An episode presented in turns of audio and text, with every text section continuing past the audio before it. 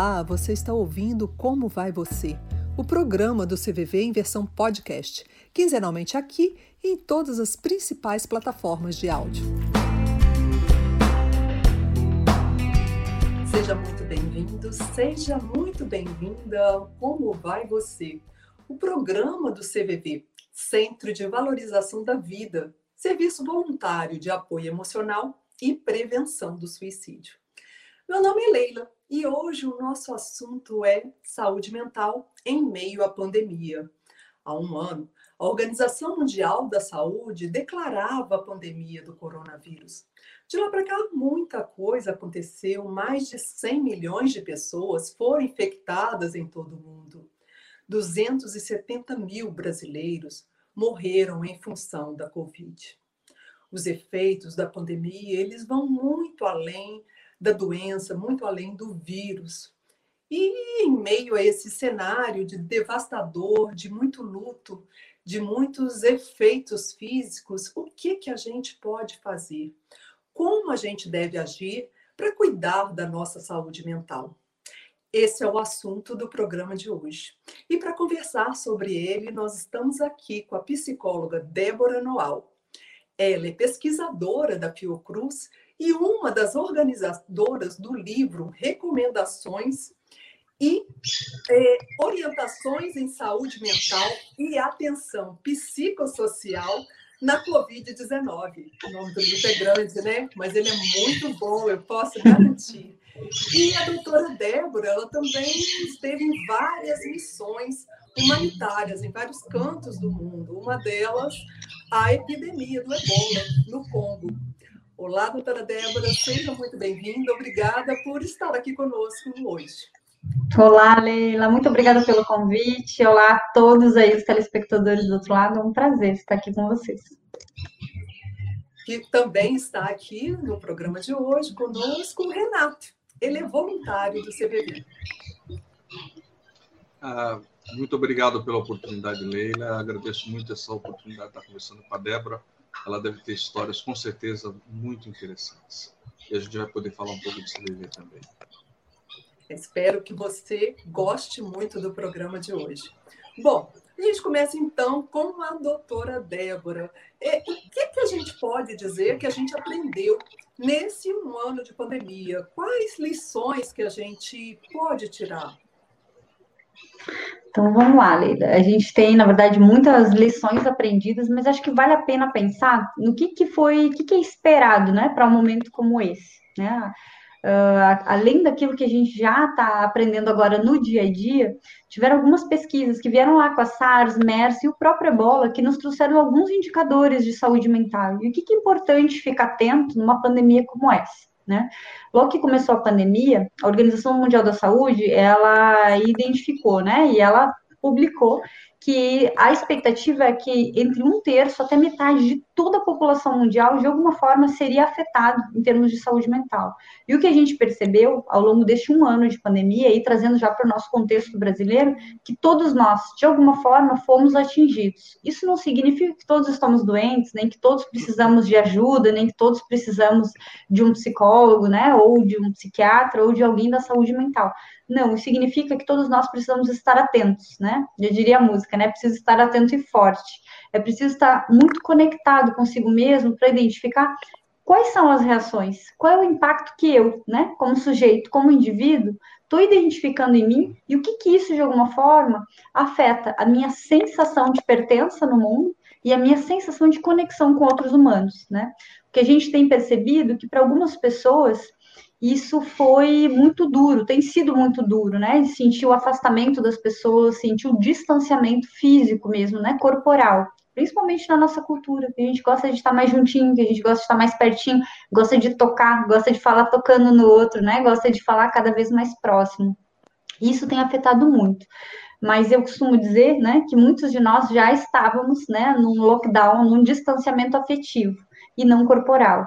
E a proposta agora é fazer o inverso, né? Que a gente possa de fato distanciar os corpos, mas não os afetos, né? E esse é parte do aprendizado também, né, da Covid-19. Como é que a gente faz isso de uma forma que seja o mais leve possível, o mais criativo possível e o mais conectado, né, com o humano que tem cada um de nós. Então, esse tem sido parte uh, dessa lição aprendida, mas que é também um desafio, né? Infelizmente já faz um ano, né? E ou seja, já faz muito tempo do início. Mas a notícia boa é que ainda há tempo da gente reconfigurar, né? A gente ainda está no momento que não podemos dizer que estamos cronificando nem cronificados, a gente ainda está uh, no, no, momento da fase da resposta, ou seja, ainda há tempo para reconfiguração né, da nossa estrutura psíquica e emocional. Então, é possível, né? E agora a gente precisa aqui pensar juntos o que, que cada um pode fazer para que a gente possa somar isso num coletivo, dar essa sensação de pertença, essa sensação de que nós somos um coletivo forte, ainda que os corpos não estejam juntos, né? Como fazer isso? Esse tem sido uma das maiores lições e, ao mesmo tempo, um dos maiores desafios, né? Como fazer. Sim, são, são muitos os desafios, de verdade. Exatamente é isso que a gente falou, é um pouquinho de que cada um de nós sente, né? Esse, é, esse medo, essa insegurança, às vezes esse não pertencimento, que é bastante desafiador, é, mesmo que às vezes seja de uma forma inconsciente, são sentimentos coletivos. E, é, como a senhora citou, a gente está aí um ano depois e, e a gente começa a perceber que, que algumas pessoas já estão numa fase assim do não aguento mais, né? Não estou dando mais conta disso, é tempo demais. E como que a gente pode lidar com isso? Quando vai acontecendo esse é uma espécie de estresse coletivo, né? Sim, a gente está chegando numa fase que a gente chama de estresse crônico, né? É que está cronificando. A notícia boa é que ainda dá para fazer alguma coisa com isso, né? Nós chegamos no nosso ápice. Então vamos lá. Primeiro, o mais importante é cada um que está ouvindo aí do outro lado, você que está escutando aí do outro lado, pensa, né? O que, que você traz com você, né? Cada um de nós nasce com uma caixinha, né? De ferramentas. Eu gosto dessa analogia aí. Cada um de nós nasce com essa caixinha e ao longo da vida a gente vai colocando coisas ali dentro, né? Para alguns vai ser exercício de respiração, para outros vai ser meditação, para outros vai ser a fé, para outros vai ser a rede socioafetiva, as pessoas que a gente tem vontade de estar juntinho, mesmo que não seja da mesma família. Para outros vai ser a sensação de que a gente está aprendendo algo novo, para outros vai ter a sensação de estar conectado com a cabeça no momento presente, produzindo algo que dê a sensação de estar vivo no mundo.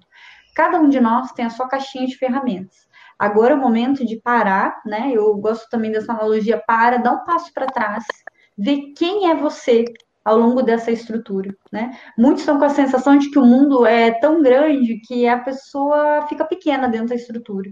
E aí eu faço convite para pensar dentro de uma outra perspectiva, né?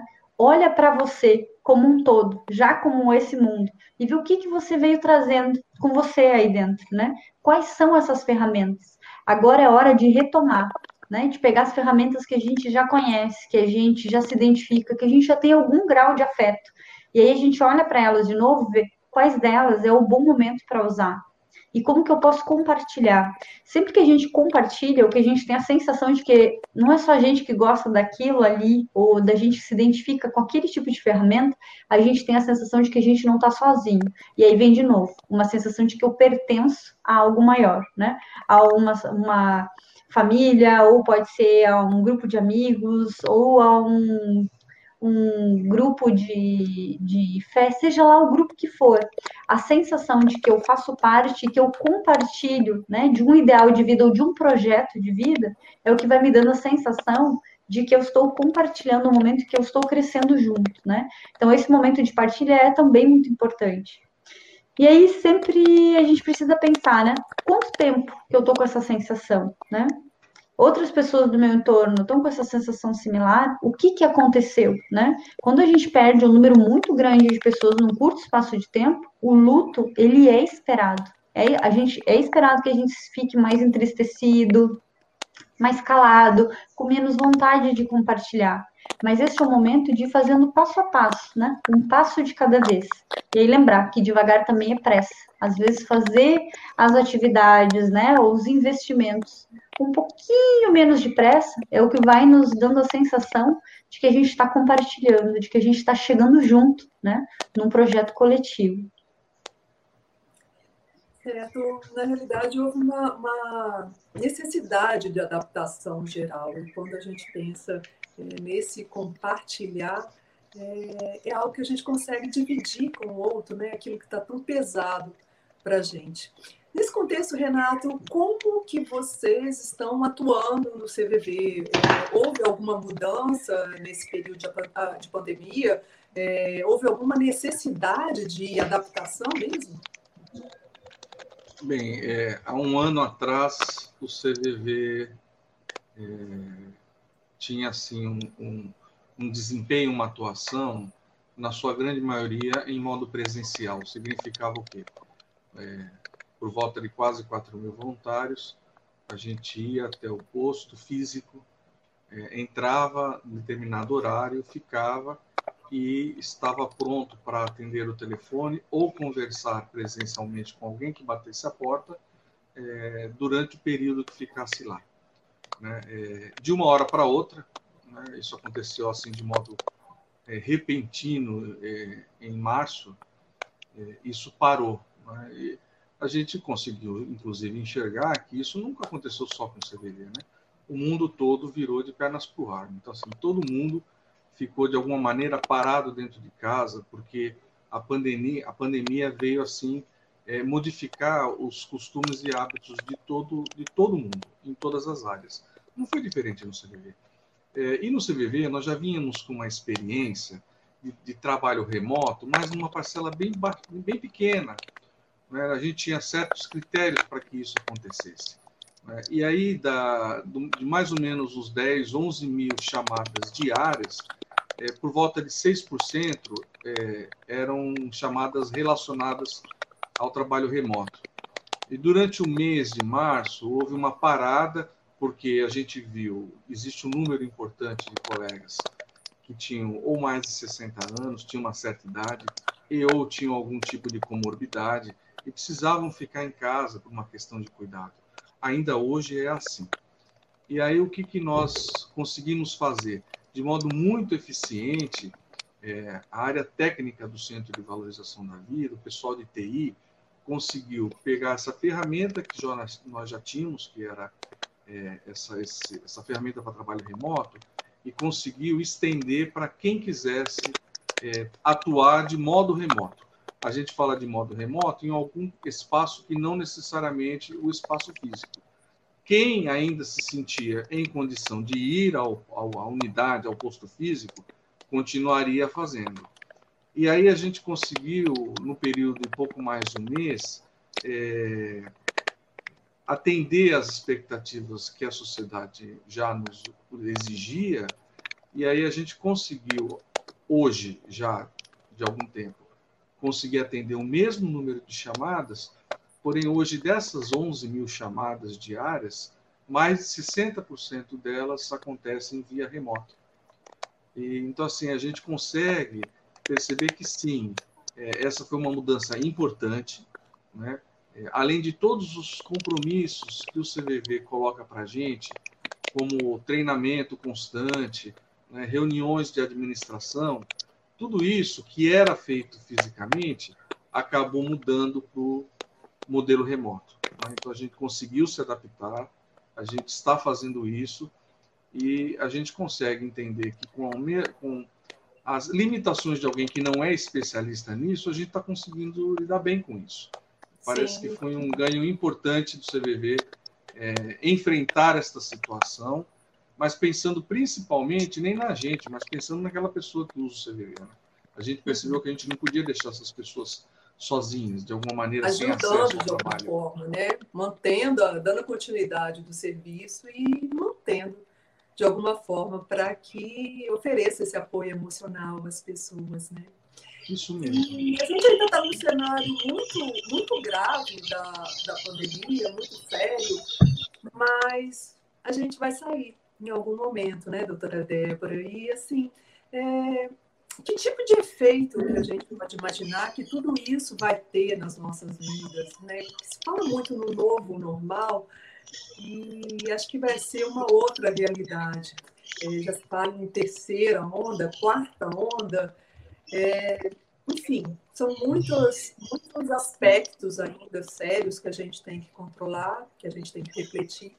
Mas pensando lá na frente, a senhora que já esteve em tantas é, missões humanitárias. O que a senhora acredita que pode ficar de tudo isso que a gente está passando? Essa é uma ótima pergunta, Leila. Primeiro, acho que é importante dizer né, que tudo que a gente tem hoje de experiência, né, e de, de experiência empírica, ou seja, o que, que a ciência de alguma forma veio uh, mantendo aí, né, como indicador, tudo isso são de eventos muito menores, né? Como Ebola, SARS, MERS, H1N1, né? São epidemias de menores proporções. Essa é a primeira pandemia de grandes proporções com todos os elementos que a gente tem, né? É com comunicação ampliada, né? E divulgada assim uh, em grande escala, né? Isso pode nos ajudar muito, mas isso também nos dificulta, né? Traz muito mais ansiedade, muito mais sensação de angústia, né? Muita informação. Eu costumo dizer que, né, a ansiedade, a ansiedade vem quando as pessoas sentem que ela não tem informação suficiente, que ela não tem controle sobre aquela informação. E a angústia vem quando é tanta informação, mesmo que eu não queira saber, o que eu não peça, que eu não sei mais o que fazer. E eu bloqueio e fico paralisada com toda aquela informação. Então, esse é um dos riscos, né? Uh, então, o que, eu posso te dizer? A ciência, ela vem imaginando que a gente possa ter uh, situações muito similares, como que a gente teve, né, com a SARS, MERS e o próprio Ebola. Então, uh, a expectativa é que a gente tenha aumento de ansiedade, sim. Que tenha aumento de depressão, sim. Mas o que eu vou contar para vocês, que eu tenho vivenciado com nas epidemias de ebola, no pós-guerra, pós-conflito étnico no Kirguistão, ou pós-guerra na Líbia, ou mesmo pós-desastre como o terremoto do Haiti, o que eu tenho percebido que não é o evento só em si que vai desencadear isso tudo, mas o que, que o coletivo do entorno, o que, que as pessoas vão fazer com aquele evento.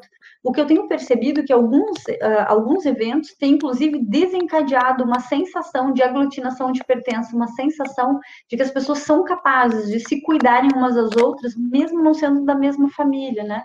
Isso são exemplos de outros países. A gente ainda não sabe o que, no Brasil a gente vai fazer, porque não tem como dizer, ah, vai acontecer isso, né? A notícia boa é a mesma que a ruim, né? Tudo vai depender do que, que a gente vai fazendo agora. Então, o que a gente está fazendo agora, no dia de hoje, pode ser definidor ou definitivo do que, que vai desencadear na nossa saúde mental ou na sensação de bem-estar, na sensação de equilíbrio, na sensação de autocuidado, né? Então, o que, que cada um de nós vai fazer? Mas o somatório desses uns, que somos cada um de nós, é o que vai fazer a diferença nisso todo. Então, se as pessoas começarem a entender, né, que é possível, né, nos conectarmos umas às outras, que é possível pensarmos projetos e estruturas de cuidado coletivo, certamente os humanos que vão sair e a sensação de estarem pertencentes a um equilíbrio de saúde mental será muito maior, né? Então, tudo vai depender do que, que a gente está fazendo.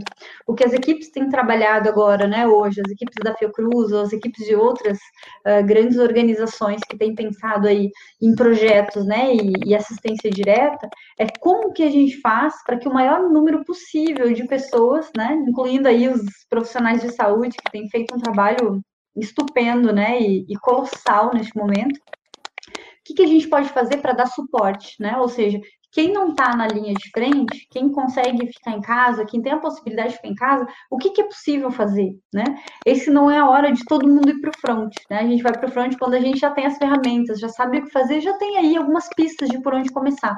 Mas essa é a hora de dar apoio e suporte para quem está no front. E por incrível que pareça, isso também retroalimenta a nossa saúde mental, né? Tanto que a saúde mental e a imunidade de cuidador é diferente do que as pessoas que não se sentem pertencentes e nem se sentem à vontade para o cuidado. E aí fica o desafio, né? O que, que você que está aí do outro lado, o que, que você pode fazer por você? O que, que você pode fazer para quem está aí bem pertinho de você? E o que, que você pode fazer para quem está no front?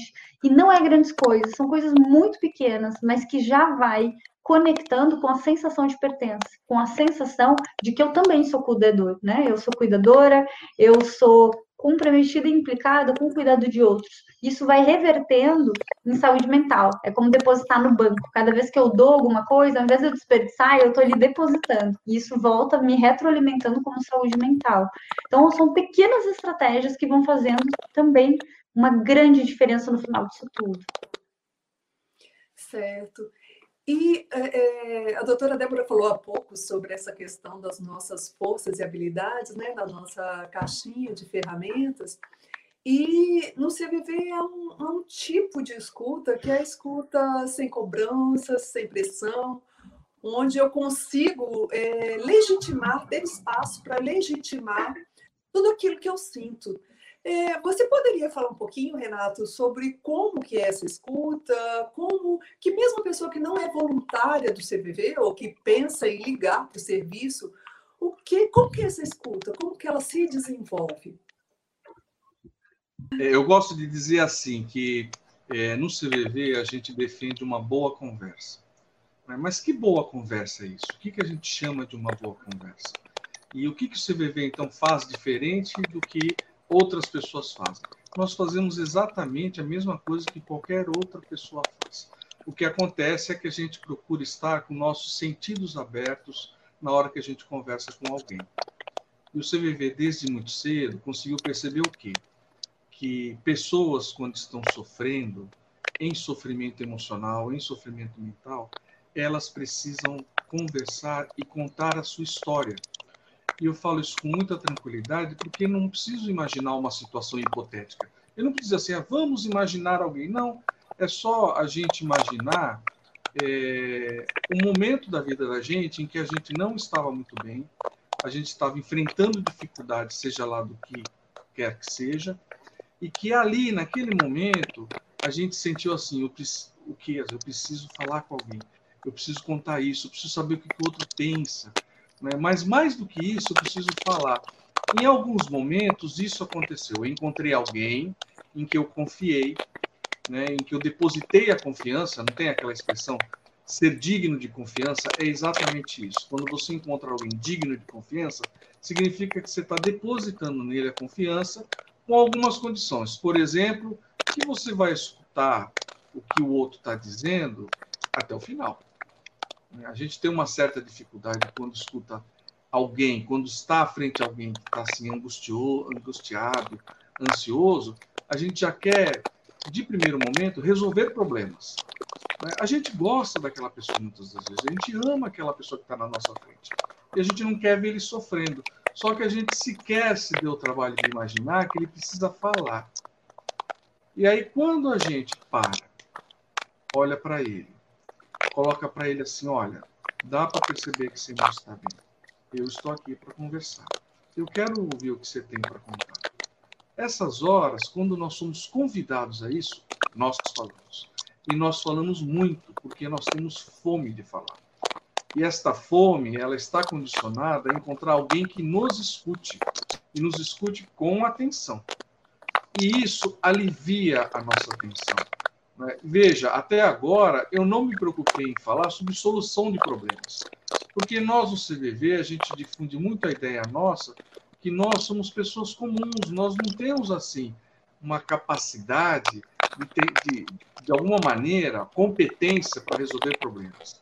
Né? Então, o que, que nós já é, difundimos há muito dentro do CVV? O que pessoas comuns podem fazer por pessoas comuns em momentos que elas não estão bem escutar a sua história sem julgar, né, sem impor, né, sem fazer pré-julgamentos.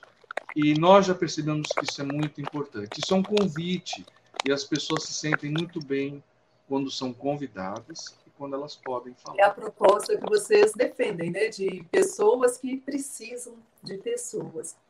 É, Isso. Doutora Débora, eu queria que a senhora falasse, contasse um pouquinho sobre esse livro da Fiocruz, que a senhora foi uma das organizadoras, foi um trabalho de fôlego, contou com mais de 100 pesquisadores, né? E foi transformada também numa plataforma de AD, se, eu não me engano.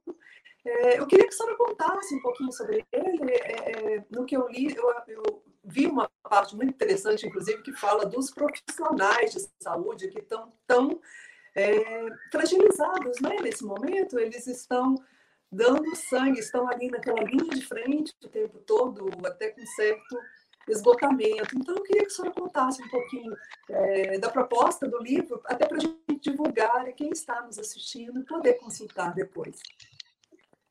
Então vamos lá, já que estamos falando também de voluntariado, vou contar um pouco assim do por que, que eu, eu tenho esse trabalho com muito orgulho, né? Quando a pandemia foi decretada, em março de 2020, né, nós nos reunimos, no dia 1 foi decretado, no mesmo dia nos reunimos, a primeira equipe da Fiocruz de Brasília, para poder identificar quais seriam né, as demandas, o que, que a gente poderia oferecer para a sociedade como um todo, mas em especial para os profissionais de saúde que iam ter que assumir a linha de frente rapidamente, e a gente identificou que não haviam, como né, não existem ainda hoje, universidades que tenham né, saúde mental e atenção psicossocial em eventos extremos, né, como uma pandemia, por exemplo, no currículo convencional, ou seja, não faz parte dos currículos. Quando tem são disciplinas isoladas, ou seja, temos pouquíssimos profissionais hoje, né, que foram formados para atuar nessa pandemia. Isso faz com que a sobrecarga psíquica e emocional seja muito grande desses profissionais, né? Eu sei que eu tenho que ir para a linha de frente, mas eu não tenho as ferramentas, eu sinto que não tenho as ferramentas. Então, a ideia era como que a gente forma o maior número de pessoas rapidamente. O que, que fizemos? Convidamos os pesquisadores do Brasil e alguns do mundo uh, que já tinham suas linhas de pesquisas bem definidas, seja luto, criança, adolescente, profissionais de saúde, gestores, e lançamos o desafio. A gente precisa rapidamente identificar, né, pesquisas e projetos e propostas que possam servir de suporte para esses nichos, né, seja dos profissionais, gestores, crianças, foi também para indígenas, migrantes e refugiados, uh, é um arcabouço muito grande. Qual não foi nossa surpresa quando, em menos de 15 dias, nós já tínhamos mais de 100 profissionais de ponto, ou seja, né, os profissionais que são referência hoje no Brasil e no mundo naquelas áreas, todos aceitaram o desafio, juntaram seus grupos, compartilharam e trocaram rapidamente com pessoas do mundo inteiro. Em menos de 30 dias, nós já tínhamos uma plataforma montada, né, de, de formação. Então, começou com as cartilhas, começamos com a ideia de produzir cinco cartilhas e terminamos com 20 cartilhas, né, com produções mais diversas. Quando terminamos tudo, a gente começou a receber pedido para fazer fala, para fazer live, para fazer curso, e aí entendemos que era o momento de fazer uma formação em massa. Pensamos inicialmente em uma formação para 2 mil, 3 mil pessoas e tivemos 69 mil inscritos, né? E aí decidimos que não íamos excluir ninguém, que todos os inscritos seriam acolhidos, né? Não foi fácil montar uma plataforma que desse sustentabilidade para isso tudo, tanto que a plataforma da Fiocruz caiu durante semanas, porque era, o, era um excesso de acessos, né? Nunca tinha acontecido tanta gente ao mesmo tempo tentando se inscrever nos cursos, e aí decidimos então fazermos aulas ao vivo.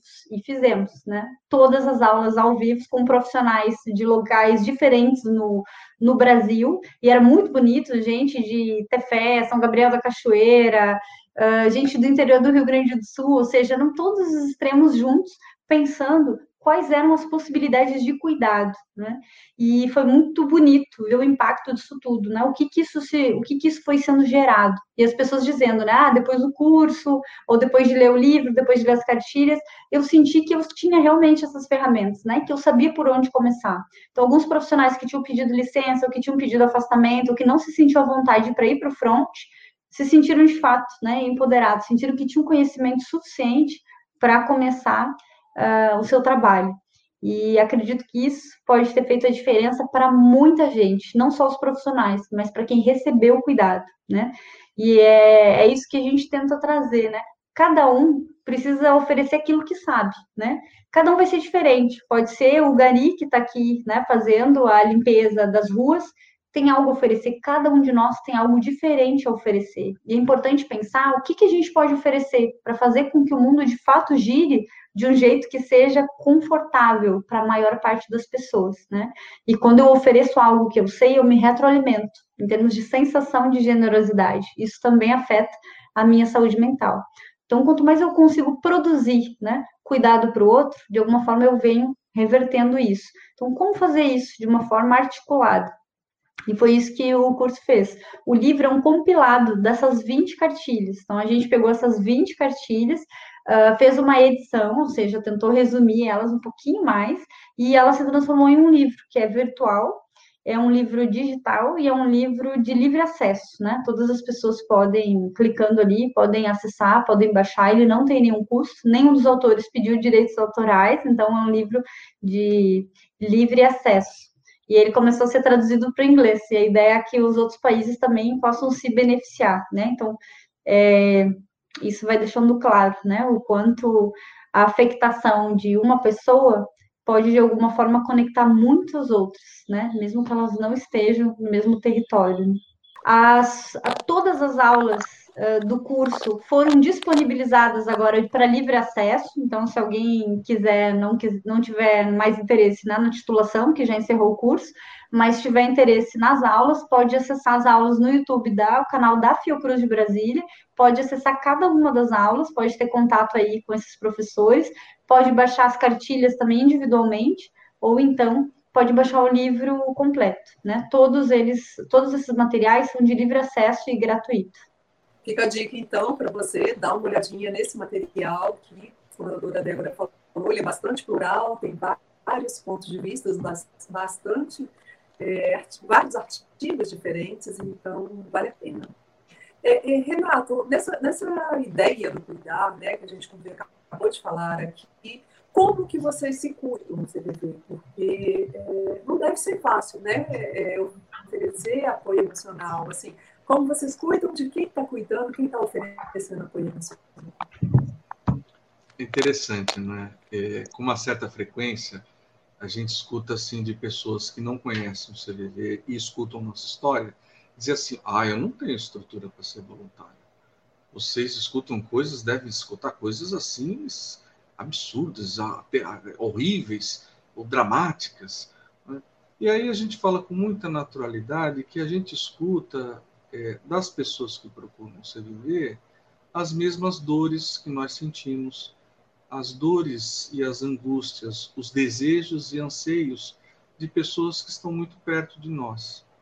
É natural que, como nós somos pessoas iguais, é, em alguns momentos a gente possa se sentir tocado e emocionado. Aliás, se espera do voluntário que nós nos emocionemos.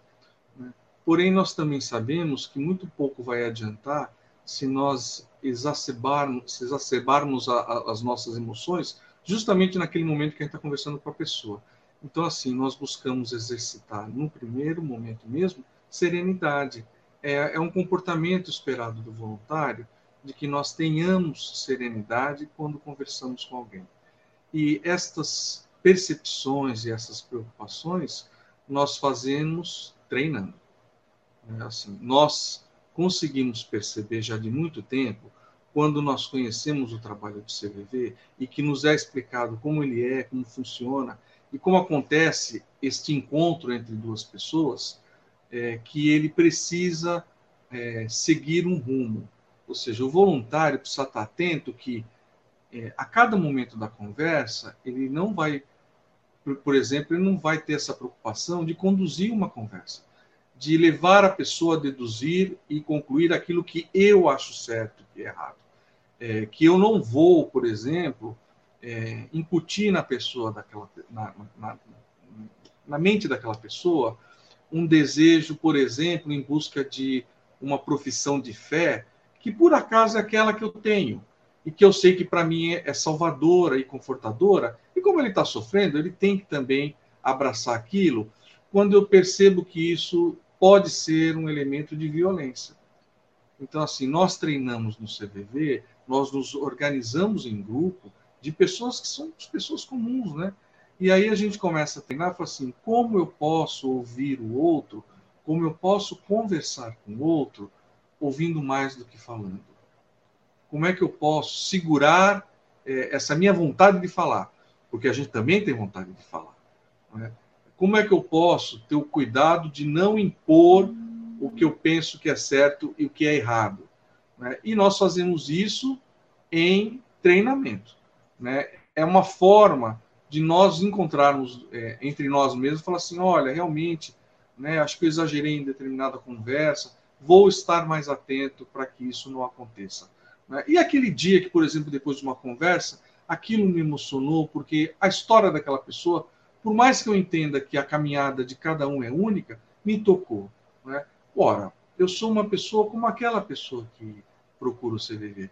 Então eu chego para um colega meu e falo assim: olha, eu não estou muito bem, eu preciso conversar, eu gostaria que você me ouvisse. Somos pessoas iguais, né? com direito também de falar e precisando ser ouvido. A gente já está chegando no final desse do programa e eu queria ainda abordar rapidinho com a doutora Débora alguns pontos que a senhora tem um livro O Humano no Mundo, né? Que é um, um relato muito interessante da, da, das suas missões, das missões que a senhora viveu. E eu queria que a senhora contasse assim, bem rapidamente o que, que a gente pode, pode tirar de aprendizado, né, a partir dessa experiência que a senhora viveu né, na epidemia do ebola, o que, que a gente pode tirar de experiência, o que, que a senhora poderia compartilhar conosco, é, que poderia ajudar quem está nos assistindo. E eu queria também pedir licença para ler um trecho rapidinho, que eu achei muito interessante, muito emocionante, no seu livro, que ele fala do, do cuidado, como cuidar do outro sem tocar. Como abraçar alguém sem usar os braços? Como dizer para alguém que você está ao lado dele quando você precisa se afastar dois metros? Foi um cenário que a senhora viveu lá na, no Congo, mas que tem muita proximidade com o que a gente é, está vivendo. Então, esse tocar sem o toque, como que a gente pode demonstrar isso? Às vezes, é, até com um abraço para algumas pessoas é algo difícil, né? Elas demonstrarem esse esse afeto, essa amorosidade, sem, com o toque. Então, sem o toque, que ainda é um dificultador. Como que a gente pode fazer? Vou trazer então esses relatos uh, do Congo. O Congo é um país que me toca sempre muito, porque são pessoas extremamente afetivas e cuidadoras, e essa é a razão de muitas delas pegarem ebola, né? E a gente vê isso também aqui com o Covid no Brasil, né? As pessoas que se propõem a cuidar, que se propõem a se aproximar de quem está de fato, né, precisando de ajuda, normalmente são as pessoas que se contaminam. São os profissionais de saúde, são os professores, são os caixas de supermercado, são as pessoas que de alguma forma estão nessa linha de frente do cuidado, mesmo que não pareça, né? No como foi a primeira vez que eu me deparei com isso. Para mim foi muito impactante viver, uh, né, dias e semanas sem tocar em ninguém, né? Lá, como eram equipes de trabalho, a gente também não se tocava entre a gente. Aqui no Brasil, a gente ainda tem a possibilidade de voltar para casa e tocar alguém, né? Do nosso, do nosso contato diário. Lá, isso não era possível, nem dentro de casa a gente poderia tocar em ninguém. E sempre com aqueles 11 itens sobre o corpo, né? É máscara, é touca, é capote, é jaleco, tudo em cima, você não conseguia ver, né? O paciente. Para a gente que trabalha né, com a escuta, e eu gosto de dizer que a escuta, né, que eu gosto de fazer e que eu gostaria que as pessoas fizessem nessa linha de frente, é a escuta com cinco sentidos, né? O que, que eu estou vendo? O que, que eu estou de fato escutando? O que, que eu estou sentindo na minha pele quando o outro está me contando? Porque é assim que a gente de fato se conecta com uma escutativa, que a gente chama, né? Que é assim que a gente produz os primeiros cuidados psi, que é muito parecido com o que o Renato está me descrevendo, né? Como é o cuidado do CVV, né? Que é a escuta pragmática e não invasiva, ou seja, a gente escuta de fato e escuta ativamente, a gente quer saber, a gente escuta para saber e não para intervir, né?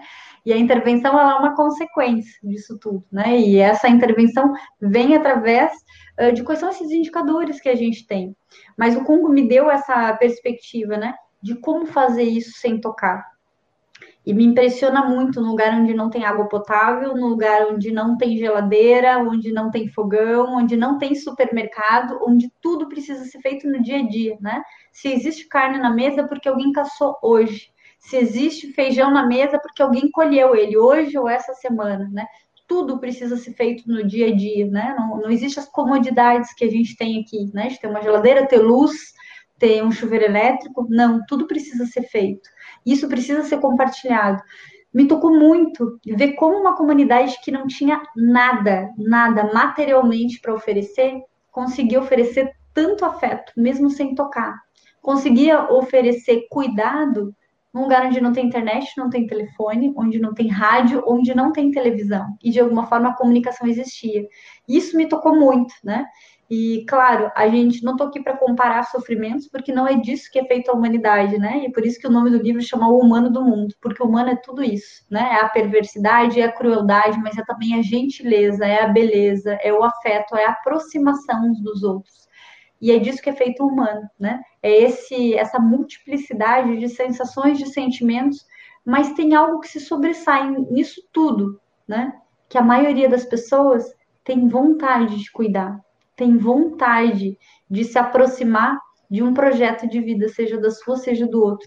Isso é um movimento articulado, né? E quando eu começo a entender que eu sou uma parte de um todo muito maior, mas que eu estou conectada, que eu pertenço a isso tudo, eu também me implico como um ser humano de cuidado.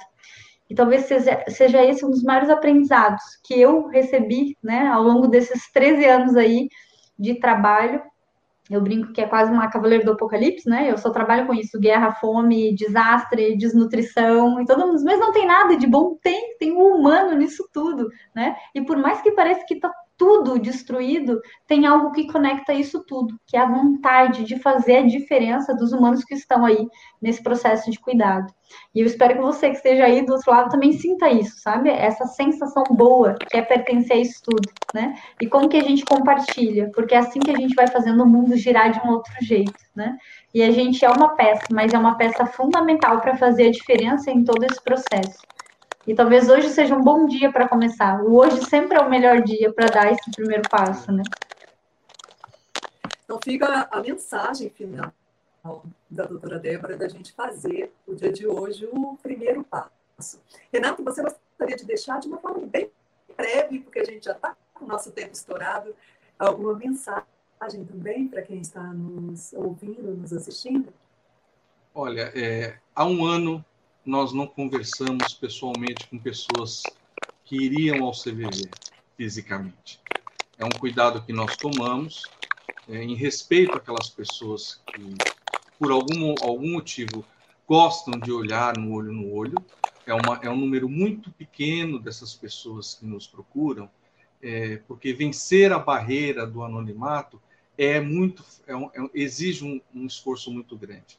Né? E justamente a questão de você estar por trás um telefone onde você não se precisa se apresentar, onde o telefone, o número não aparelho, não mostra nos nossos aparelhos, porque o respeito ao sigilo para nós é fundamental, é, isso mostra que este, é, o que a Débora falou sobre o respeito e o ouvir com todos os sentidos, nós fazemos. Né? Então, assim, de mais de 3 milhões de chamadas que nós recebemos no ano de 2020, é, a gente pode, e já pode, porque a história do CVV, basicamente e maciçamente, ela é consolidada nesta relação através do telefone do 188, muito, no número muito maior, mas através de e-mail e através do chat, está tudo lá no site do CVV, no cvv.org.br, é, é possível a gente sentir o outro né, com todos os nossos. É muito fácil assim, mas como é que vocês conseguem perceber que o cara não está bem?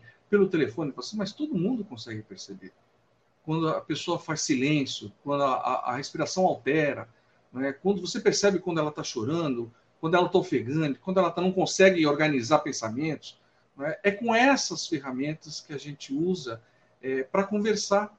Né? E aí eu gostaria de fazer esse convite para as pessoas se sentirem à vontade para procurar o CVV. Claro, se a gente tem alguém muito próximo, muitos de nós têm a alegria de ter algum próximo para poder dividir, que bom. Muitos não têm. Nós vivemos uma multidão de solitários, nós habitamos uma multidão de solitários. E a gente convida a todos para que possam procurar o CVV quando tiverem vontade, a toda hora e a todo dia. Nós funcionamos 24 horas do dia. E agradeço muito pela oportunidade Gostei muito de conhecer a Débora, viu? Histórias incríveis. Eu vou procurar seu livro. Além do livro desse, eu já fui buscar lá no, no, na Amazon, tem um outro livro seu, né? Da experiência de fraternidade. E eu já vou ler, sim. Muito obrigado pelo convite, viu? Muito obrigado mesmo. Então, fica aí a dica do Renato.